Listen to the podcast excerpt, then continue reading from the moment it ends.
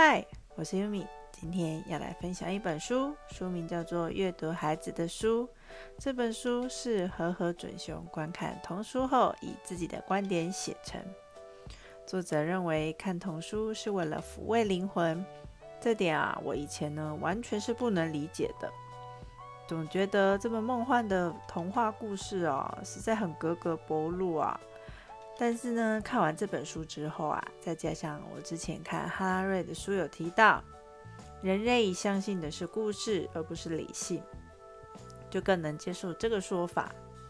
像以前孩子都跟我提到好多问题哦，我都用理性来回答他，虽然是事实，但完全无法抚慰孩子的心灵。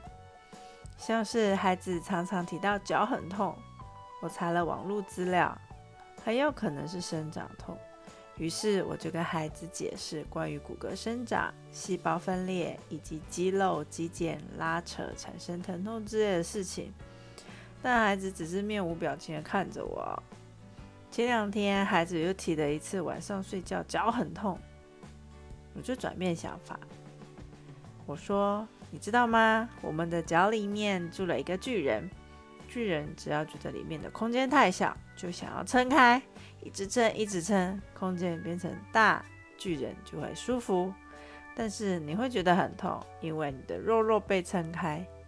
没想到孩子的眼睛竟然为之一亮，相信我这个巨人的故事。接着我再说，像我以前啊，也会有巨人在撑我的肉，所以啊，晚上也是会很痛哦，有的时候还会抽筋呢。后来我的腿就这么长了，巨人觉得空间够，就不再撑大了。讲完我自己都觉得很荒谬，但孩子哦很相信这个故事诶。接着啊也释怀了自己脚痛的事情。虽然不该说谎，但是呢抚慰人心似乎还是有点价值。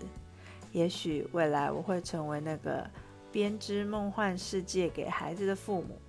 至于 巨人故事的真相哦，嗯，也许就像圣诞老公公一样吧，等他长大，自然就会明白了。希望你喜欢我今天的分享，我们下次见，拜拜。